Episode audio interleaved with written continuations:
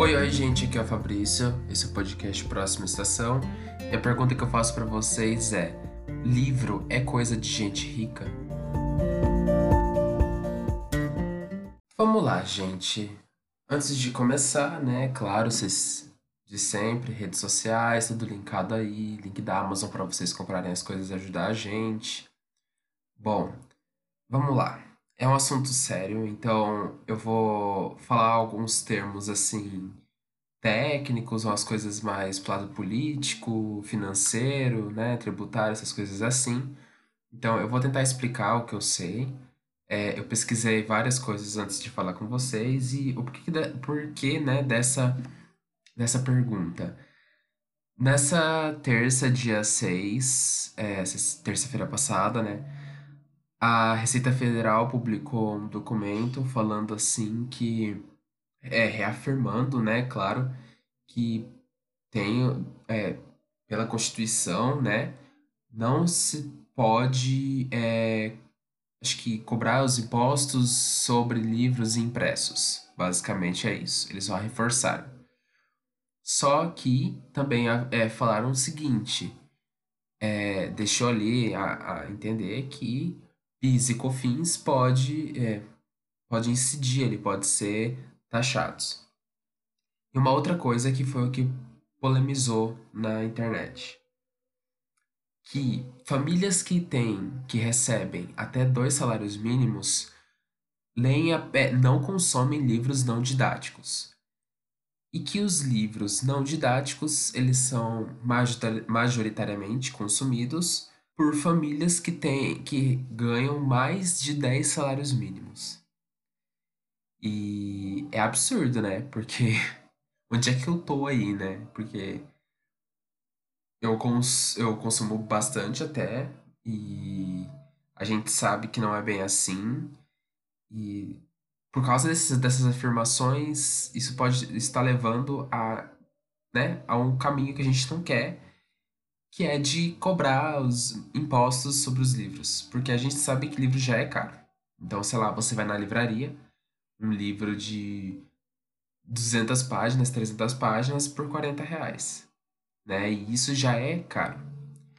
E por ser uma livraria física, vamos pensar na física, já é caro por questão de aluguel do lugar para você pagar os funcionários e tem todas essas partes por, por trás do preço da mercadoria. Já na internet é mais barato, né? A gente sabe que um livro de 300 páginas, por exemplo, você consegue comprar por 15 reais, né?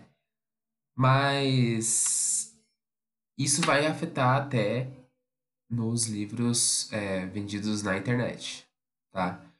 Então é, eu vou explicar todo o que tá rolando aí nessa, nesse plano aí da reforma tributária e tal, e a gente vai entender e ver os, os absurdos que é beleza? Vamos lá, né? Vamos entender o que que tá acontecendo aí. Então, tá é, rolando um projeto de reforma tributária já tem um tempo, ele foi parado na real. E ele ficou parado no Congresso há mais de um ano. Então, já antes disso foi surgiu a ideia de ter essa reforma tributária. Ela ainda tá aí, só que foi parado o andamento, tá? Então, ela foi listada como uma das prioridades da nova chefia do parlamento, né? Então, o Arthur Lira, o presidente da Câmara dos Deputados, e o Rodrigo Pacheco, presidente do Senado. E essa reforma tributária, ela tem três propostas. Então, tem um que é desenhado pela Câmara, que é a PEC 45, e um outro que foi desenhado pelo Senado, que é a PEC 110. E aí, por fim, tem a parte que foi elaborada é, pelo Paulo Guedes, que é o ministro da Economia, que é a PL 3887. Uma das coisas aí que o Paulo Guedes quer é unificar impostos federais, que é o PIS, que é o Programa de Integração Social, e a COFINS, que é a Contribuição para Financiamento da Seguridade Social. Além disso, ele também quer tentar trazer de volta uma espécie de CPMF, que é um imposto aí que ninguém gosta, ninguém quer de volta. Ninguém gosta de imposto, né? Mas essa ninguém quer. E aí ele quer trazer essa, essa espécie de CPMF, só que seria um imposto digital, né? Então, seria voltado para é, comercialização é, e, enfim, na internet, tá? E indo nessa, nessa linha de unificar impostos e tal, uma das coisas que foram falado, foi falada essa semana, que é o que veio, que surgiu a frase que eu perguntei, foi um documento publicado pela Receita Federal na terça-feira, 6 de abril, que fala é, sobre essa questão da CBS, que é a unificação dos impostos, né? A CBS é a contribuição de bens e serviços, sobre bens e serviços, na real, que fala o seguinte, é, basicamente eles reforçam essa questão de livros impressos não serem tributados por causa da Constituição. Depois teve uma, uma lei em 2003 que fala que não pode ter uma tributação em cima dessas, desses produtos. E aí a Receita Federal vem e fala: tá, mas essa, essa, esse, essa nova contribuição ela vai poder incidir, tá? E basicamente a gente vai. A gente está entendendo que pode fazer isso até porque não só questão de leis, enfim, porque eles podem mudar, mas também porque tudo bem fazer isso. Já que, de acordo com eles, as pessoas que recebem até dois salários mínimos não consomem livros que não sejam os didáticos. Até que, se você for ver, é, não didáticos, tá? E se a gente for olhar a questão de livros didáticos, as pessoas é, só consomem, assim, em é, escola pública, só consomem esses livros porque são dados. Então, as pessoas não compram diretamente. São, são fornecidos à escola pelo PNLD, que é o Plano Nacional dos Livros e Materiais Didáticos. Acho que é isso, posso estar enganado. Enfim. E o outro absurdo é que só a, a grande maioria são pessoas que recebem mais de 10 salários mínimos por mês que consomem os livros, tá? Então é isso, a gente já fica assim um pouco em choque e tal. E aí, a CBS, que é a contribuição sobre bens e serviços, tá aí previsto para poder taxar 12% sobre os livros. E, de acordo lá com a notícia da Veja, fala que, no final das contas, se você, é, depois de calcular todos os impostos que vai calcular, as coisas lá, vai aumentar em torno de 20% o valor dos livros, em comparação com o valor atual. Então, é, vamos pensar, você chega na livraria física, né? Lógico, uma livraria física, tá lá um livro por 40 reais. Esse livro ele vai acabar chegando perto dos 50. Vai ficar em torno de 48 é, reais, mais ou menos. 45, 48 reais. É, fica por ali. Então, assim, não fica nem um pouco. É... Vai ser uma coisa nem um pouco legal, né? E outra coisa, a gente é muito. É, a gente, assim, que fala de livros, que tenta incentivar a leitura, a gente está preocupado com incentivo, né? Fora que a gente sabe que não são todas as pessoas que conseguem ler. Mas não é porque não conseguem ler que não sabem ler. O problema é que não conseguem ler porque não tem acesso aos livros. É, eu já comentei aqui, eu acho, outra vez, de crianças na escola que eu estava fazendo estágio, não consegui é, sempre acesso à biblioteca, porque a biblioteca fica a maior parte do tempo fechada. Isso acontece em muitos lugares, tem escola que não tem nem biblioteca, tem cidade que não tem uma biblioteca municipal. E as cidades que tem, às vezes, as pessoas nem vão. Uma vez eu fui na biblioteca municipal daqui de Piracicaba, eu não, não vi uma alma viva lá. Eu fui lá fazer trabalho, fui fazer não sei o quê. E, tá vendo? Eu nem fui para poder usar os livros, né? E tem gente que nem usa lá. É, já chegou de ter um, uma biblioteca dentro do terminal central aqui e fechou, não sei porquê, mas era difícil você ver alguém tá indo lá. E em grande parte dos momentos também ela ficava fechada. Então, sabe, a gente não, não tem um, um incentivo grande assim.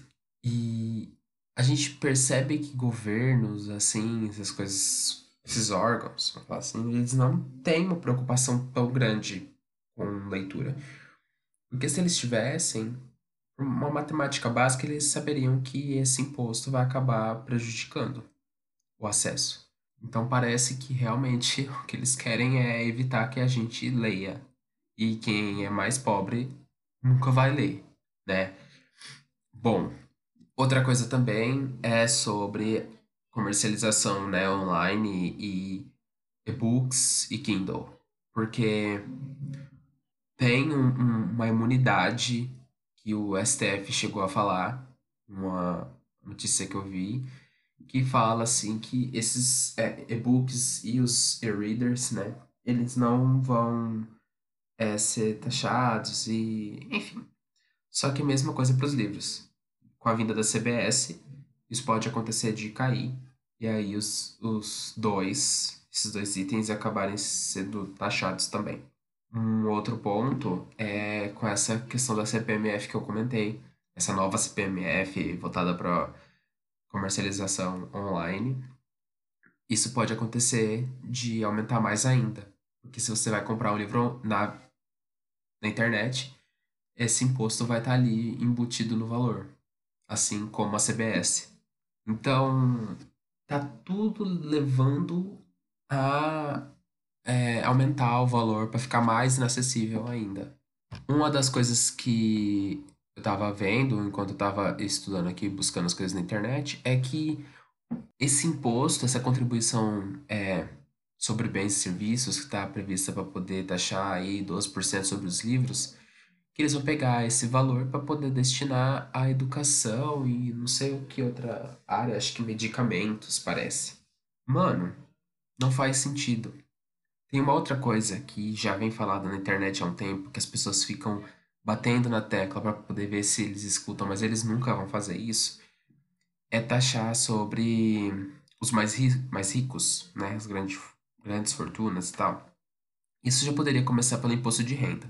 Vou falar uma coisa aqui que talvez as pessoas não saibam, mas tem o imposto de renda retido na fonte, que para mim é uma das coisas mais absurdas quando eu, estudei, eu fiz o técnico em contabilidade.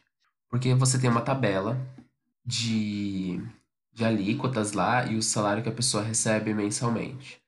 Até 1.200, mil, acho que é 1.200, mil e pouco, 2.000, não lembro agora. A pessoa não paga, é, ela não, não contribui ali para o imposto de renda. A partir disso, vai só tendo várias alíquotas ali. E depois, quando dá 4.664,68 centavos, isso, mais do que isso, a pessoa recebendo mais do que 4.600, ela vai ficar contribuindo só 27,5%. Então, tipo, se a pessoa recebe 5 mil, é 27,5%. Se a pessoa recebe 10 mil, é 27,5%. Sabe? Então, gente, não é absurdo vocês pararem para pensar nisso? Por que, que eles não aumentam essa, essa coisa aqui do imposto de renda? Aumenta, vai colocando mais a, alíquotas progressivas. Isso é uma das coisas que é falado aqui no site da CNN, que é sobre essa questão de o pobre ele paga mais do que o rico. Por que que acontece? O pobre ele vai lá, tem o salarinho dele. Aí ele vai no mercado, faz a compra do mês. Ele vai lá, vamos supor que a pessoa é, tem que pagar o, o transporte público, né? Enfim, o que a pessoa tiver que gastar no mês, ela vai acabar pagando uma grande parte de impostos.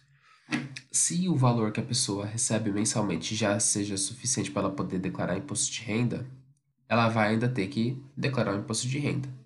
Tem que pagar e é, é, declarar e pagar essa, essa taxa que o governo exige.